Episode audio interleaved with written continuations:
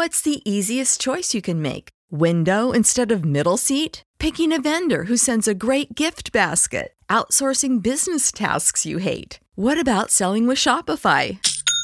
Whether you're selling a little or a lot, Shopify helps you do your thing, however you cha-ching. Shopify is the global commerce platform that helps you sell at every stage of your business. From the launch your online shop stage to the first real life store stage, all the way to the did we just hit a million orders stage? Shopify's there to help you grow. Whether you're selling scented soap or offering outdoor outfits, Shopify helps you sell. Wherever and whatever you're selling, Shopify's got you covered. Sign up for a $1 per month trial period at shopify.com slash try. Go to shopify.com slash try now to grow your business, no matter what stage you're in. Shopify.com slash try.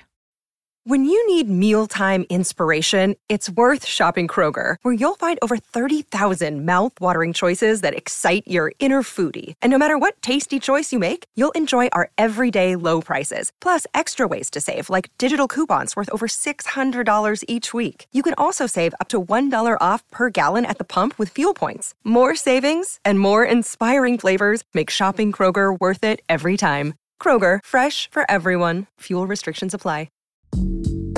阅读、科技、旅行，生活可以很大。对话设计学习，思考不嫌太多。这里是 iTunes 获奖播客《狗熊有话说》，一听就停不下来的哦。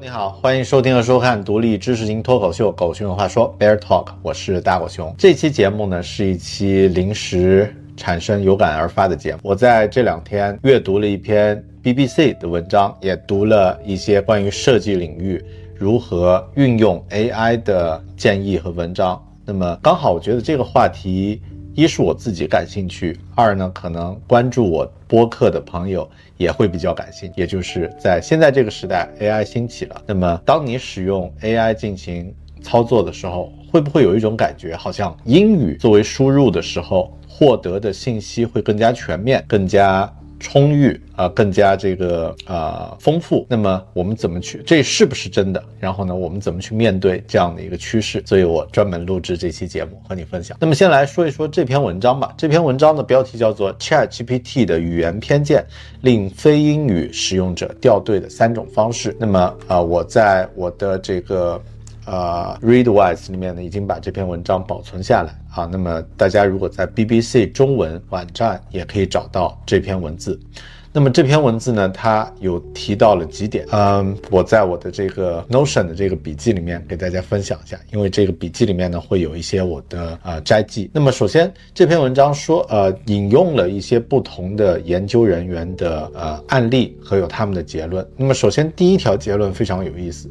第一条论点非常有意思，说对于非英语使用者来说，使用 AI 准确率更低，成本更高。那么准确率呢，其实跟我们呃这个语种所提供的语言素材的丰富程度有关。比如说英语呢，它的语言素材非常丰富，那么呃人工智能在这个领在这个语言的环境下进行训练呢，能够获得最多的资源。那么中文、日文。啊，等等，西班牙文这些文字呢也还比较丰富，但相对来说比起英文呢要少一些。那么其他小语种，比如缅甸语就很少。那么这也会意味着，呃，这个处理的成本会啊，这个是一个方面啊。但在它的这个前面这里的话提到了一点，就是 AI 处理文字的方式呢，会将语句分解成更小、更容易理解的语块，也就是 token。那么对语言理解程度越低呢，创建的字节也就越多。像英文呢，比如说这篇呃这样的一个文字，就 Tell me about moral mushrooms，就这一句话作为一个 prompt，作为一个提示词输入。那么在英文里面的这个 token 呢，会使用六个 token。那么汉语呢，会使用十四个 token，十四个字节。西班牙语呢八个，但缅甸语是六十五个字节，六十五个 token。那么这就意味着，首先。速度会慢，比如说你用缅甸语去问这样的一个回答，他给你的反馈时间会长，那么效率会降低，对吧？但更重要的是，其实是这个成本会高。这里的这个例子就是说，如果一家蘑菇种植企业在自己应用程序中使用了 ChatGPT 四来回答用户提问，那么这个公司为缅甸客户提供服务的成本将是英语客户的十倍，因为满足客户的要求需要大量资金。那么也就意味着，有的企业可能会考虑，那我有有必要去做缅甸语的市场吗？可能没有必要，成本高，呃，客单价跟不上，那么。投入和产出不匹配，那么这样的话，时间一长，其实就会把这种不平等呢逐渐累积起来。那么这是第一，从商业的角度，效率会降低，成本会增加，也就意味着很多企业可能就不会采用这样的服务方式。那么第二呢，是以以英语为优先的 AI 呢，无法反馈。无它无法反映其他呃文化。那么其实我们可能已经知道了，英语在互联网上占据主导地位，目前呢也在人工智能领域占据主导地位。我自己其实有一个习惯，就是碰到什么新的信息，我会在维基百科上去搜索。那么维基百科上你可以选择不同的语种，通常情况下选择英文。信息量是最大的，所以我有的时候甚至会选择英文的维基百科，然后将其翻译成中文的文本。比如说，我现在打开的一个呃页面，呃，宫本茂这这篇文字其实是英文版的维基百科啊，它介绍了宫本茂的这个生平。然后呢，呃，我选择用谷歌用 Google 自动翻译将它翻译成这个中文，那么信息会非常的大，呃，这个呃。效果很不错，但同样的，比如说我还是一样的，我把这个宫本茂，我在这个维基百科里面搜索，那么找到了这个维基百科中文的这个宫本茂的介绍，那么就没了，就是只有上面这一段啊，到了这个评价，到了奖项，然后到了作品就没了，其他那些什么生平介绍什么都没有。但同样的，我看这个用英文版本翻译成中文的，它就有它的早期生活，它的职业啊，它各个年年代。所进行的这个呃创作啊，它的这个背景等等等等，那么多的信息，然后甚至它的发展理念、它的摘记等等，然后它的影响力、它的行业获得的评价等等，非常复杂。你看那么多信息，然后才到他的作品的这个呃列表，所以这也是在互联网上英语是占据一个主导地位的。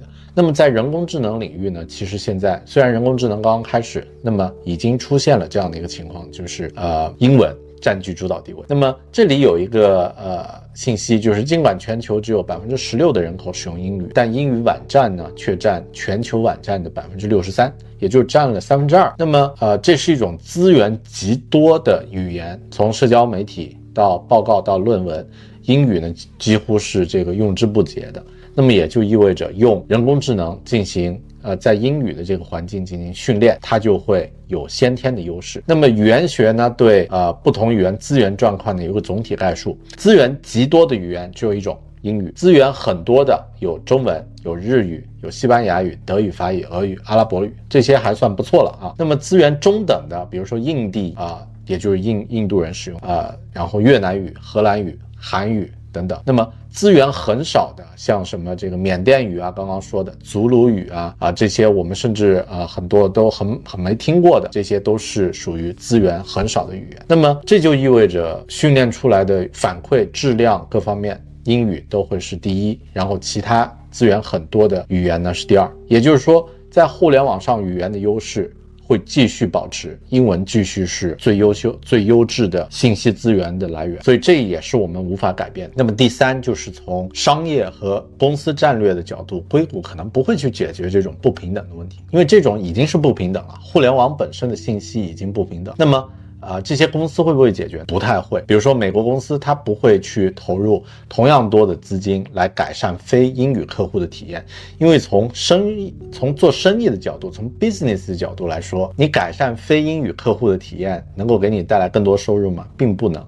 那么，从从这个投资产出的角度来说，这不划算。所以这里有个结论，就是 AI 现状会加速，而不是让它变得更好。新新的市场没有足够的算力。数据集或者是 AI 所需的财力来和西方世界的模型竞争，也就是英语创造的这种优势会继续保持，甚至会会加加速。其他语种，比如说像中文这些语言呢，它会有优势，但这个优势是相对于其他呃更小众的语言而言，相对于英文，它之间的优势可能取决于一些呃这个公司的投入。啊，甚至是啊国家的战略等等。但这些呢，并不是我们能够把握。我之所以想到这个话题，想和大家分享呢，是因为我最近在看一个呃设计方面的呃教程，就是呃设计师在 AI 时代如何能够使用 AI 作为自己的工具。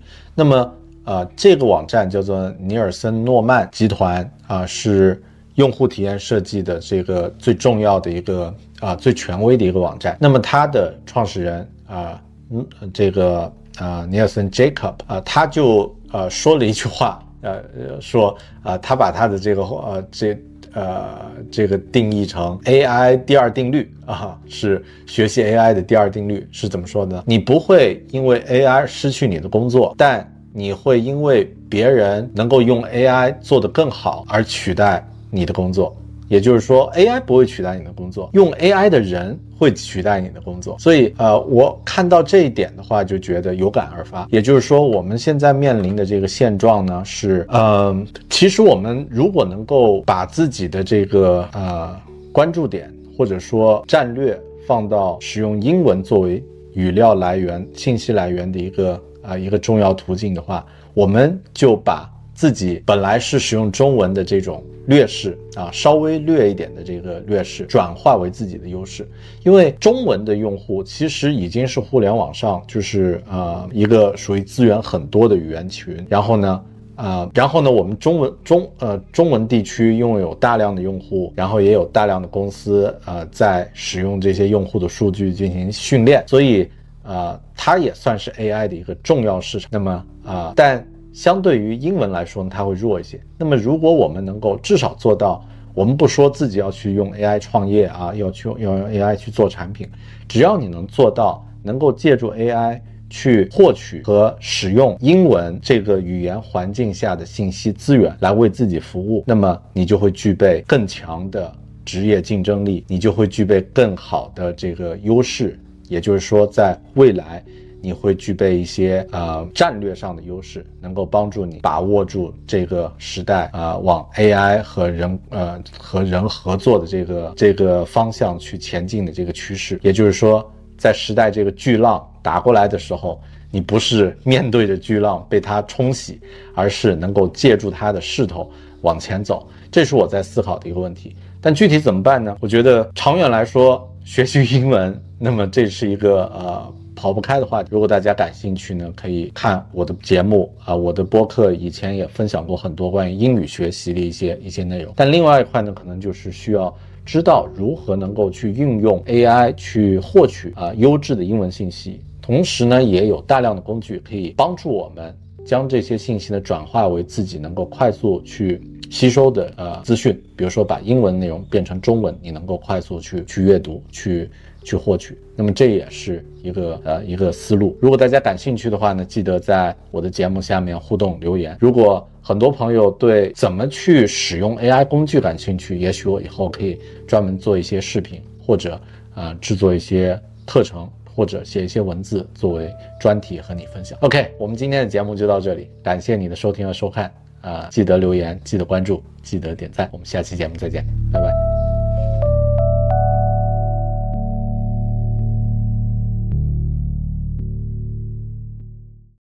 For the ones who work hard to ensure their crew can always go the extra mile, and the ones who get in early so everyone can go home on time, there's Granger, offering professional grade supplies backed by product experts so you can quickly and easily find what you need. Plus, you can count on access to a committed team ready to go the extra mile for you. Call, clickgranger.com, or just stop by. Granger, for the ones who get it done. When you visit Arizona, time is measured in moments, not minutes. Like the moment your work stress disappears as you kayak through the canyons. Or the moment you discover the life changing effects of prickly pear chocolate. But nothing beats the moment you see the Grand Canyon for the very first time. Visit a new state of mind. Learn more at hereyouareaz.com.